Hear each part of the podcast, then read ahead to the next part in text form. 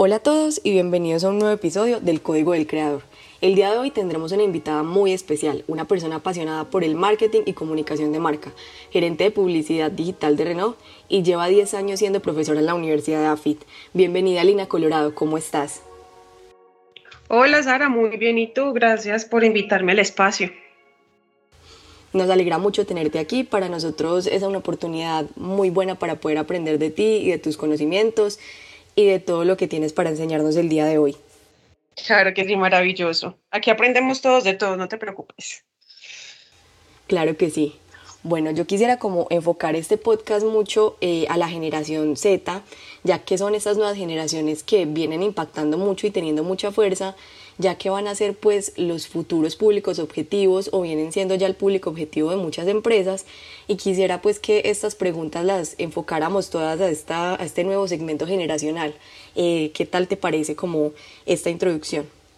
Pues lo podríamos hacer así, pero tú tienes que tener en cuenta que cuando hablamos de generaciones, inevitablemente tenemos que recurrir a las anteriores para poder entender la dinámica de cómo piensan ahora. Entonces, me encantaría responderte solamente con el énfasis de generación Z, pero claramente está súper ligada a la generación Y, que es la de los millennials. Entonces, intentaré enfocarlo solo en la Z, pero en algunos momentos me entenderás que me tenga que devolver solamente para, para, para efectos de entendimiento del por qué piensan como piensan. ¿Listo?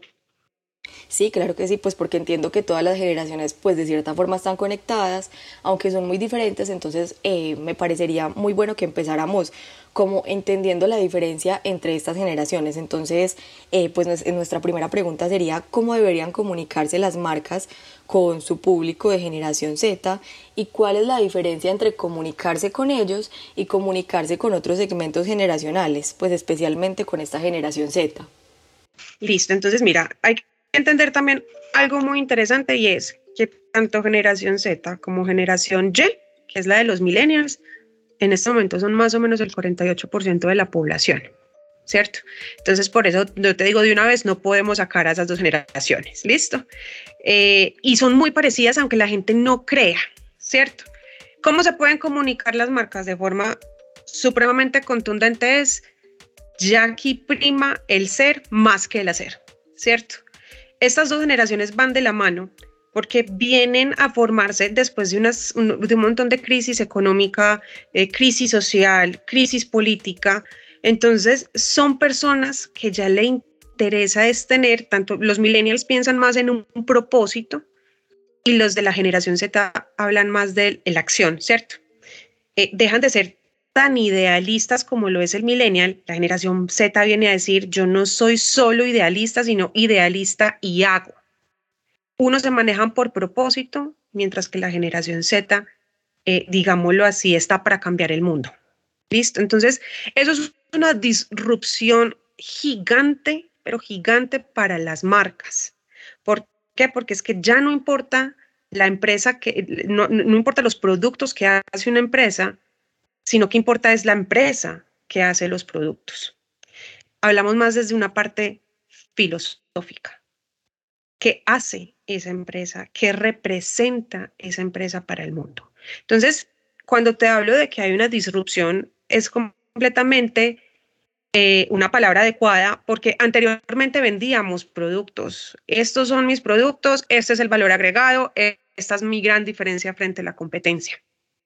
Ahora desde, digámoslo así, abrió la puerta eh, eh, la generación Y, los millennials abrieron esa puerta a decir, no señores, nosotros somos seres pensantes. No en vano, la, con la generación Y empieza el tema de la penetración del Internet en la vida de los seres humanos y con esa penetración del Internet en la vida de los seres humanos empezamos a tener también una disrupción en la forma de pensar ya las personas no son, entre comillas, y qué pena ser tan sincera, tan bobas como las anteriores. ¿Por qué? Porque ya disponemos de información extra para tomar nuestras decisiones. Entonces, cuando tú pones en balance estas dos cosas que yo te digo, tanto el hacer como yo ya tengo más información, no soy un consumidor tonto, eso nos hace cambiar drásticamente la forma en que las marcas nos comunicamos con nuestras audiencias y con nuestros consumidores. ¿En qué sentido? En dos cosas muy importantes Y si quieres, ahí sí me lo voy a enfocar netamente en la generación Z para poder tener efectos como en el, en el ejercicio. Uno, ya ahora sí importa mucho las posturas políticas, económicas, sociales que las marcas tengan.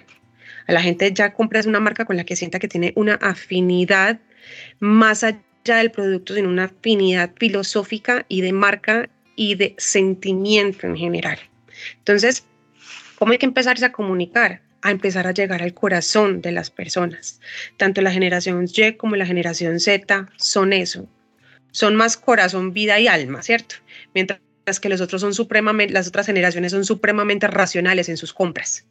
Eh, lo digo mucho en mis clases y es desde la generación Y empezamos a ver cómo crece todo este tema del neuromarketing, cómo me le meto en la mente a las personas. Porque con esta penetración del Internet también empieza a suceder un fenómeno muy grande y yo creo que todos lo vivimos, tanto tú como yo, yo soy generación eh, eh, eh, Y, y tú eres generación Z, me imagino, pero sí tenemos un común denominador y somos las generaciones de no tengo tiempo, ¿cierto? Todos, todos nos gusta rápido, somos completamente impacientes, el multitasking es parte de nuestras vidas, entonces yo puedo estar viéndome una serie en Netflix, pero al mismo tiempo estoy chateando, al mismo tiempo estoy posteando en redes sociales, al mismo tiempo estoy leyendo qué está sucediendo en redes sociales. Entonces, digámoslo así, tenemos un caos en nuestras mentes que hace que perdamos la atención.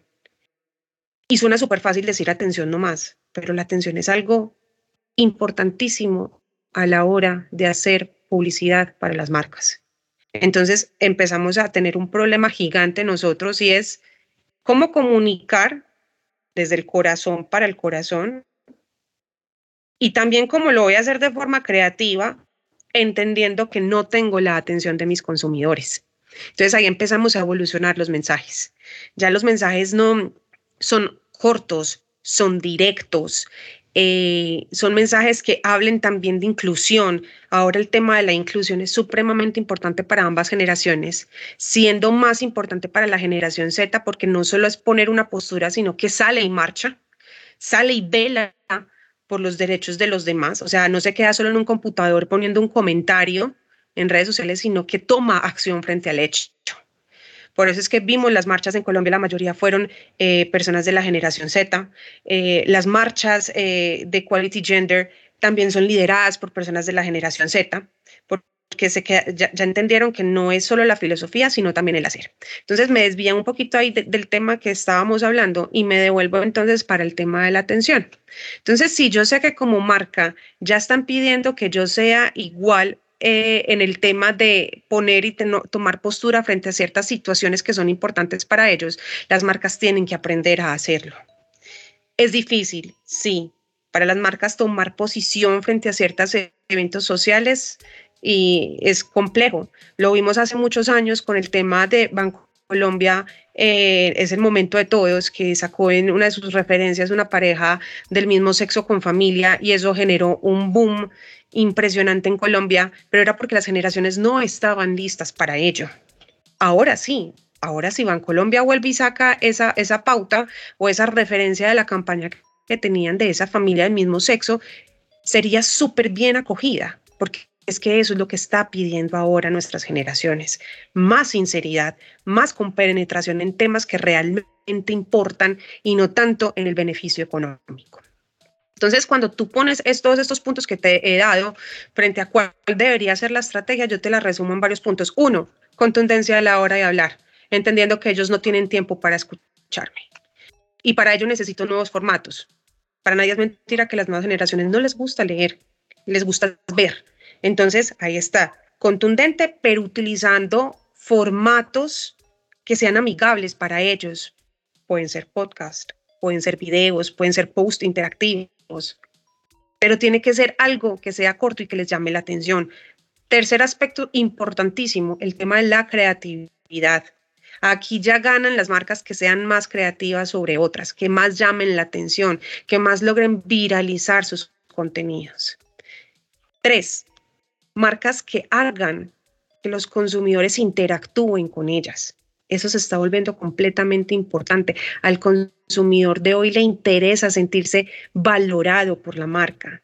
Le gusta sentir que la marca, digámoslo así, toma su opinión y hace algo con su opinión. Por eso es que hemos visto marcas que últimamente hacen concursos, no, no estoy hablando de los giveaway, no, hacen concursos grandes en donde hacen que las personas, por ejemplo, se, se compenetren y hagan algo. Mm, eh, está, por ejemplo, el caso de Red Bull en Brasil. Red Bull en Brasil, eh, que hemos visto que Red Bull siempre ha sido una marca que se ha enfocado en deportes extremos, pero llama la atención esta estrategia que tuvo muy buena acogida y es a reunir un grupo de personas para que dieran soluciones de infraestructura para ciertos eh, barrios de, de Brasil. Eso le gusta a las nuevas generaciones. No es solo vender el producto, es la marca como incluye a las personas en el hacer y en tener algo meaningful, por así decirlo, qué pena decirlo en inglés, pero algo que realmente le dé propósito y valor a sus vidas. Entonces, y por último, te podría decir qué más están buscando. Que todo lo que haga la industria sea sostenible. Y cuando hablo de, de sostenibilidad, hablo de que sean responsables con el medio ambiente, que sean responsables con sus empleados, que tengan buenas prácticas frente a la sociedad, que se vuelvan un referente. Más o menos esas son las cinco cosas en las cuales nosotros como marca tenemos que pensar para poder hacer que nuestros mensajes sean realmente valorados por la generación Z, pero también entre la generación X. Eh, perdón. Me parece súper interesante todo eso que nos cuentas, Lina, y pues también como lo resumes en esas cinco ideas que pues quedan muy de valor para eh, aquellas personas que están emprendiendo en su negocio o que hacen parte de una marca y que les sirve muchísimo para implementarlo pues como en su diario trabajo. Y me gusta mucho eso que dices de que ya esta generación no es idealista y le gusta cambiar el mundo y es muy cierto porque pues esta generación le exige a las empresas cambiar, eh, puede que ellos necesiten algo más que solo ver las cosas, o sea, necesitan que la marca sea coherente y que tenga esa resonancia con la marca. Y quiero como enfocarme mucho en ese segundo aspecto que nos mencionabas, que son los formatos, donde nos decías que son muy importantes encontrar formatos cortos y claros donde se entienda muy bien lo que queremos comunicar y también con algo que nos mencionabas es que ese cliente se sienta valorado por la marca.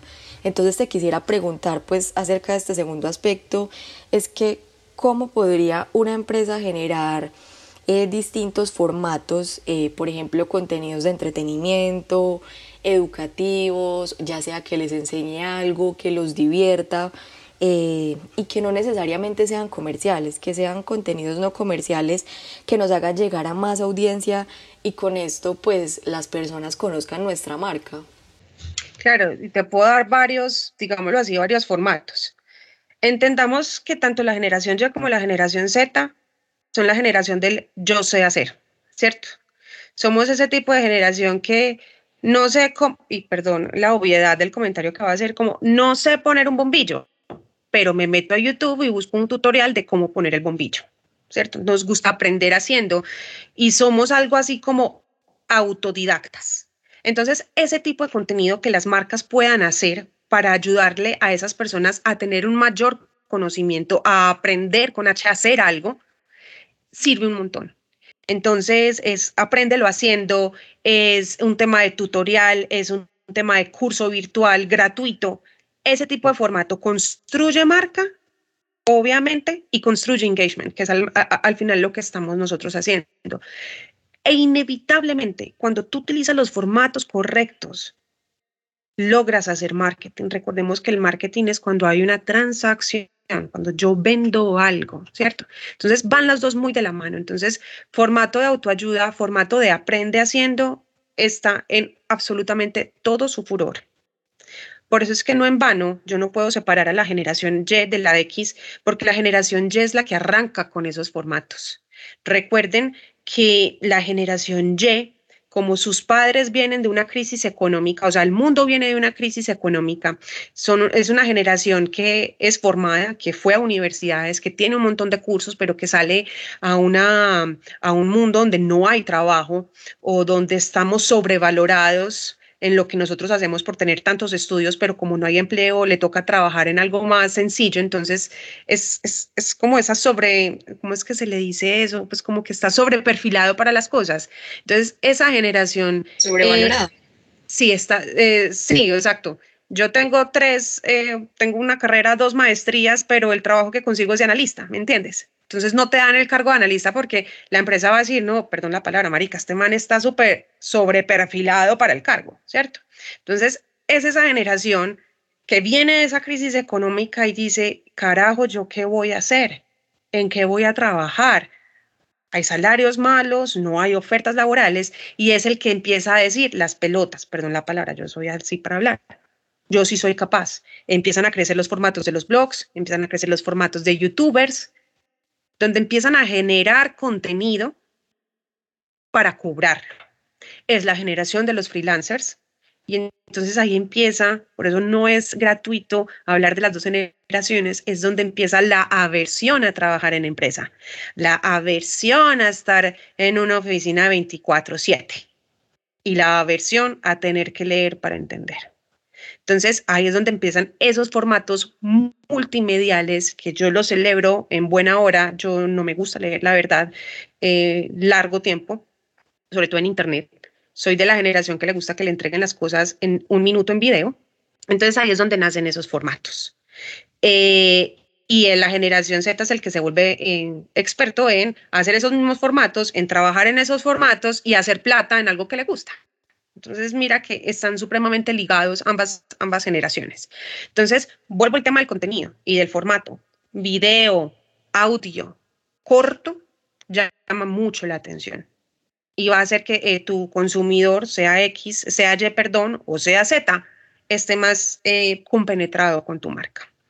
Los formatos de eh, ven, construye conmigo son importantísimos, como te contaba el caso de Red Bull. Hacer actividades, concursos, activaciones en donde la marca solicite el apoyo de sus consumidores también son muy importantes. ¿Qué es lo que pasa? Este tipo de formato iba en auge antes de pandemia. Cuando arranca pandemia y ya no hay espacios físicos para hacer este tipo de activaciones, estas activaciones se demoran un poco, pero también arrancan en un formato eh, digital. Ya las marcas eh, tenían ciertas conferencias, pero en las conferencias se podían unir las personas, podían interactuar en tiempo real, haciendo no solo entrevistas, sino actividades para sentirlos involucrados y en dar respuesta frente a esa interacción a cosas que la sociedad necesita. Entonces, formatos cortos, formatos que te permitan esa interacción con las marcas son los que para mí ahora son los más importantes. No Entonces, digamos algo de tu pregunta. Sí, claro que sí, me parece súper interesante pues todo lo que nos contabas, pero entonces digamos que ahora las empresas eh, se encuentran pues muy expuestas ante todos estos formatos, digamos que se encuentran expuestas en redes sociales, ya sea TikTok, eh, Twitter, Instagram, en un montón de medios y digamos que se encuentran entre comillas en un mayor riesgo al estar pues a, un público de tantas personas y por eso te quisiera preguntar pues que en una época donde todo se vuelve viral eh, pues en tan poco tiempo qué debemos hacer para usarlo a nuestro favor o sea cómo podemos hacer que si en algún momento nos tenemos que defender de alguna acusación o de cualquier otra polémica cuál es la mejor estrategia para salir de estos apuros considerando que las empresas utilizan todos estos formatos y se encuentran pues día a día todo el tiempo allí. Claro, es un, eso yo siempre lo hablado que, digámoslo así, desde el auge de, de las redes sociales, desde la generación Y, eh, la reputación de nuestras empresas es completamente maleable y lo digo mucho en clase. Mientras que las generaciones anteriores, generaciones anteriores a estas, eh, sus quejas eran llamar al call center o tener un contacto dentro de la empresa para poner la queja, ya ahora estas generaciones no necesitan eso, sencillamente necesitan abrir su red, poner un comentario y su círculo cercano empezar a apoyar y a replicar, ¿cierto? Entonces, eh, cosas que eran a veces muy, perdón la palabra, muy pendejas, un, algo en lo que se equivocó una marca eh, que se puede resolver de forma tranquila, ya ahora se vuelve un boom. Pero chicos, hay que recordar una cosa importante. Las empresas son manejadas por personas, las personas somos humanos. los humanos cometemos errores. Entonces, eh, eh, entendiendo esto, pues obviamente es un llamado no Lina Colorado desde una marca X, sino es, nos está faltando mucha tolerancia a la hora de calificar a las marcas, ¿cierto? Y esa tolerancia la estamos mandando, la estamos, digámoslo así, enviando a redes sociales. Si bien esto es interesante, hay que tener en cuenta que tanto la generación Y como la generación Z se están volviendo personas que toman partido muy fácil y no les importa. Entonces, para una marca es complejo. ¿Esto qué nos hace hacer a nosotros? Ser excelentes. Por eso mm, las empresas han aumentado sus recursos para temas de calidad, han aumentado sus recursos para, para temas de atención al cliente, porque ya esto se vuelve fundamental. La clave está en la prevención para que no sucedan este tipo de cosas. Pero aún así, suceden y tienen una gran exposición en las redes sociales. ¿Cómo tenemos que responder las marcas? Y esto es algo que yo siempre he dicho. Primero tenemos que responder rápido. Responder rápido es no, no, que, no que estalle una crisis o un comentario y salir así a responder por responder. No, tampoco es la clave. Cuando una marca se equivoca, no hay nada más potente que pedir perdón, reconocer su error y decir que va a tomar correctivos eh, los correctivos que sean necesarios para que eso no vuelva a, suceder. Cuando una marca acepta su error y lo hace evidente y pide excusas públicas por ello, sea respondiendo un comentario, sea haciendo lo que sea, podemos manejar en cierta forma la crisis. Y de esa forma, pues digamos que no se crece. Pero cuando las marcas se quedan calladas, cuando las marcas entran a polemizar con los consumidores, es cuando pierden uno como marca no puede entrar a polemizar. ¿Listo? Menos con la generación Z sobre todo, que es mucho más madura que la generación Y. Y qué pena decirlo, yo soy de la generación Y. Pues yo tengo que aceptar que la generación eh, Z es mucho más madura a la hora de hablar y establecer relaciones. Entonces, eh, el consejo para las marcas siempre es transparencia absoluta frente al error, aceptarlo públicamente y tomar los correctivos. Y cuando tome los correctivos, informárselos a la persona que tuvo el problema. ¿Para qué? Para que esa persona quede con la sensación, y ni siquiera sensación, es realidad, que aquello que lo hizo sentir mal no solo fue escuchado, sino gestionado y tuvo una consecuencia y se resolvió. Esa es la clave que yo le digo a las marcas. Acéptenlo, resuélvanlo y comuníquenlo. Eh, pues me gusta mucho lo que dices de que es muy importante pues aceptar y asumir el error que se ha hecho, pues porque consideremos que somos humanos y siento que es mucho más importante eh, ver la forma de cómo afrontamos el error a enfocarnos eh, en el error que hemos cometido, porque en la forma que nosotros afrontemos el error es lo que le va a quedar pues a nuestro público y a nuestros clientes y es algo que es muy importante porque digamos que lo que nosotros podamos comunicar de una forma A eh, nuestro cliente lo puede entender de una forma B. Entonces es muy importante pues como que comencemos a trabajar mucho en la cultura corporativa internamente en nuestros trabajadores y también pues de una forma externa hacia nuestros clientes. Y por ejemplo algo que también me decías es que la reputación pues es como lo que las personas dicen de ti y de tu marca, que es muy importante, pero pues entiendo que también es muy importante pues mantener la identidad que pues es lo que nos diferencia y nos hace exclusivos de otras marcas y de otros grupos. Entonces digamos que una empresa, eh, ¿cómo podría dirigirse a estos segmentos? O sea, ¿cómo podría reflejarse para que ellos se sientan identificados con la marca en todo momento? Y pues sientan que la marca los está escuchando y que aparte de eso las marcas cómo cambian y cómo se transforman escuchando las nuevas formas de pensar de los consumidores, que en este caso sería la generación Z. Pues es una pregunta que tiene mucho de ancho y de largo, ¿cierto? Por diferentes cosas. Como te lo decía anteriormente, eh, el esfuerzo ahora en las empresas es precisamente buscar la excelencia y buscar la excelencia es con sus empleados al hacerles entender que inclusive ellos se vuelven embajadores de la marca y cualquier error que cometan, pueden ser en producción, puede ser en lo que sea, aunque es un error humano, trae ciertas consecuencias. Entonces, cuando tú haces este tipo de sensibilización dentro de las organizaciones, digámoslo así, uno tiene una forma de hacer un damage control interesante para que mm, cosas no, muy graves sucedan. Listo. Esa es una. Lo otro es que las marcas hemos aprendido a escuchar a los consumidores sin juzgarlos. ¿Por qué? Porque hemos entendido que toda crítica que recibimos tiene que ser constructiva y no destructiva. Así sea una bobada de un, mesero me atendió mal, te están ayudando a mejorar a ti como marca, te están diciendo pilas, tenés que trabajar en eso. Si la marca es humilde y acepta eso y en vez de ponerse a polemizar hace algo, también gana. Y lo otro que me estabas diciendo era cómo nos podemos comunicar con, transparentemente con ellos, ¿cierto? Sí, o sea, como de qué forma nos podemos transformar nosotros, eh, pues atendiendo como a los nuevos pensamientos y pues nuevos ideales que ellos tienen. Mira, esto es, y como te decía, tan siquiera vamos a ponerlo en un contexto colombiano y sobre todo en un contexto de Medellín, que es donde nosotros estamos. Esto ha sido un esfuerzo muy grande para las marcas que han sido siempre muy tradicionales y muy conservadoras. El entender estas nuevas generaciones que están buscando que yo hable más desde la parte de lo que yo soy como marca y no lo que yo hago, para las empresas ha sido muy complejo, ¿cierto? Porque es que las cosas siempre se han hecho así y yo como empresa lo que estaba buscando era una rentabilidad económica. Aquí ya no hablamos de rentabilidad económica, sino que hablamos de reputación, porque la reputación me construye capital de marca y, la y el capital de marca también me va a ayudar a construir entonces esa rentabilidad que yo estoy buscando. Entonces, ese cambio de, de mindset para las empresas ha sido complejo.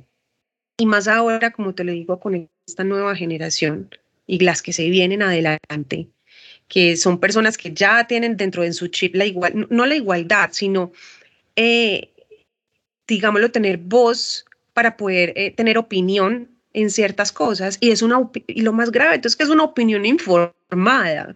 Como les dije es que la Z se está volviendo una generación muy, muy madura ya son súper chiquitos pero su forma de pensar es chévere y objetiva porque se toman el tiempo para construir su opinión. Esta no es la generación del fake news la generación Y sí es la generación del fake news, que se cree en cualquier bobada que leían en Internet. La generación Z se toma el tiempo de investigar antes de tener una opinión. ¿Por qué? Porque la generación Z ya se dio cuenta que existe algo muy potente que se llama la huella digital.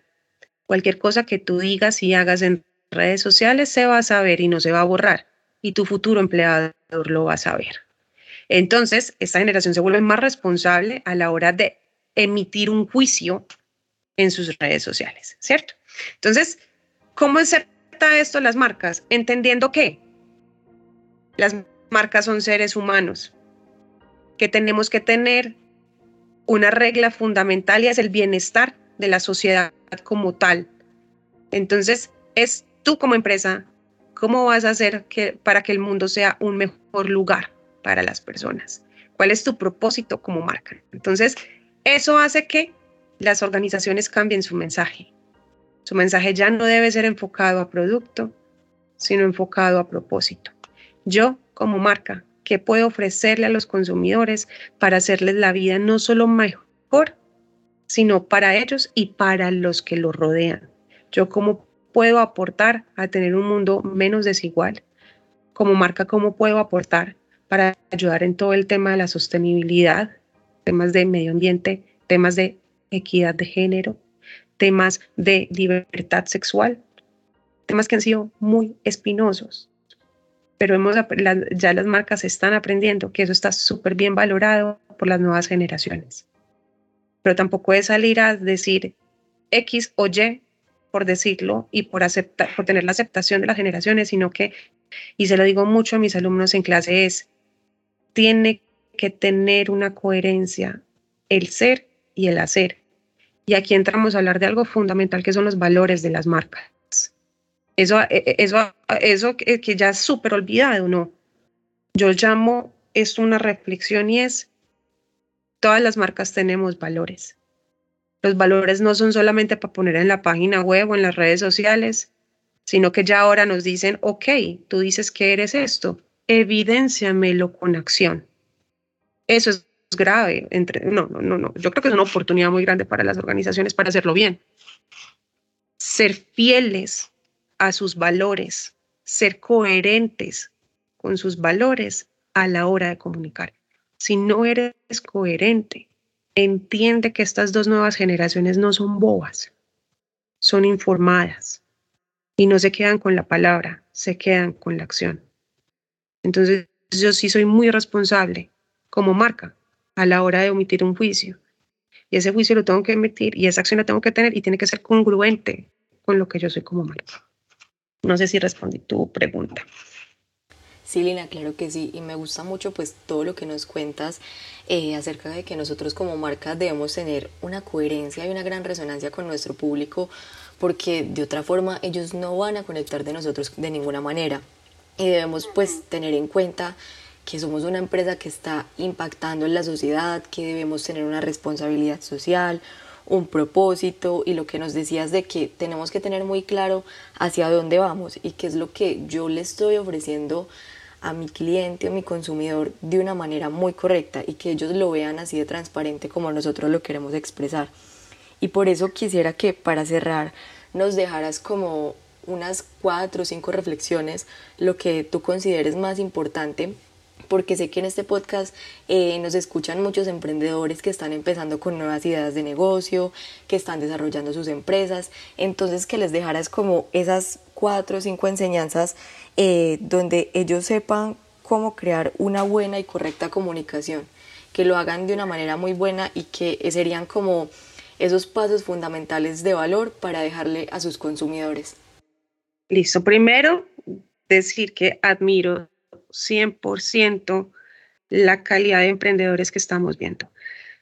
Yo lo decía hace poquito un grupo de amigos que en los últimos dos, tres años he visto con mucha emoción cómo en mis clases cada vez llegan más personas que están emprendiendo, que están dejando ese susto de emprender. Yo soy generación Y y yo me muero del susto de emprender, literal, o sea, por eso los admiro. Y está la generación Z y se me olvidó decirlo ahora, la generación del emprendimiento. Es la, por eso es que no tienen tiempo, ¿no? Y eso lo, celebro. Mientras que la generación ya se mantiene en redes sociales y es freelance, la generación Z está diciendo, yo puedo estudiar, puedo ser youtuber, puedo ser instagramer y puedo tener un negocio. Me encanta, porque están dignificando su trabajo. A ellos les gusta trabajar solos y está muy bien. Mis consejos. Uno, por favor, cuando construyan una marca, piensen en los valores que quieren inculcar. Y una vez los tengan, manténganlos y sean coherentes. Y cuando sea coherente, comuníquelo. Y que cada comunicación que envíen sea realmente coherente con lo que están diciendo que son. Dos, no tengan miedo, no están solos. Muchas veces les van a decir que están locos, muchas veces les van a decir, vea, este man tan bobo lo que está pensando y tan loca la realidad que hay afuera. No, háganlo. Esas personas que les están diciendo que no, tómenlas como fuerza y como gasolina para en un futuro decirles, sí, usted me dijo que yo no era capaz y vea, soy capaz de eso y de mil cosas más. Tres, eh, yo sé que es muy difícil eh, la parte de tener inversión para hacer media, ¿cierto? Para poder visibilizarse. Pero tienen que entender que el posicionamiento es lo más importante. Mostrarse ante el mundo, visibilizarse. Eh, y no necesitan mucho dinero para hacerlo. entiendan bien a quién le quieren hablar. Y el día que entiendan muy bien cuál es su público objetivo, cuáles son sus hábitos de consumo y, qué, y cuáles son esos formatos o medios de comunicación en donde están, ustedes con muy poco dinero pueden ser realmente asertivos a la hora de posicionarse como marca. No le apunten a todos. No, no es necesario. Haga una matriz. Escoja uno o dos público objetivo que realmente a usted le interese. Y cuando yo hablo de que a usted le interese es que le traiga a venta. Que ese es el consumidor que le está comprando a usted.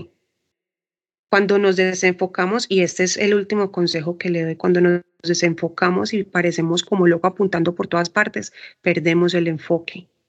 Mi último mensaje es, chicos, enfóquense en lo que es realmente importante, en lo que les va a traer a ustedes la rentabilidad para mantenerse.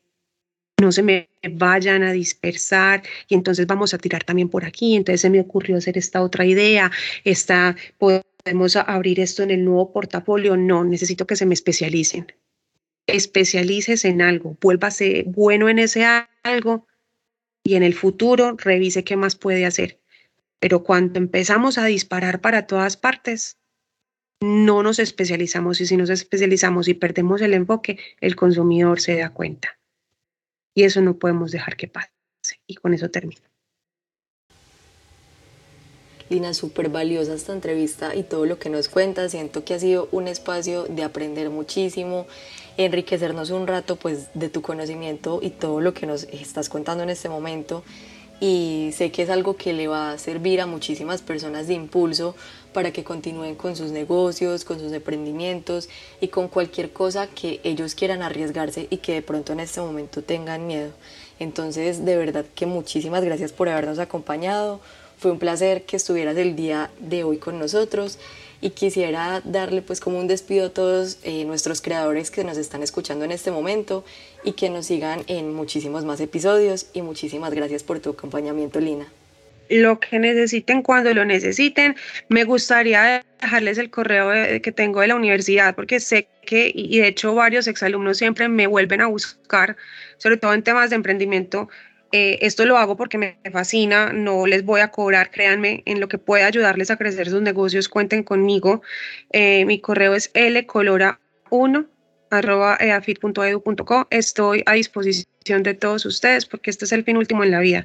Entre todos tenemos que crear comunidad y ayudarnos los unos a los otros para impulsarnos y en eso sí cuentan conmigo 100%.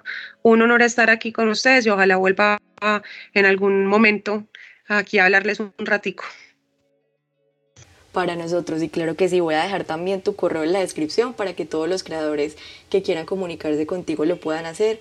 Y muchísimas gracias por tu acompañamiento, Lina.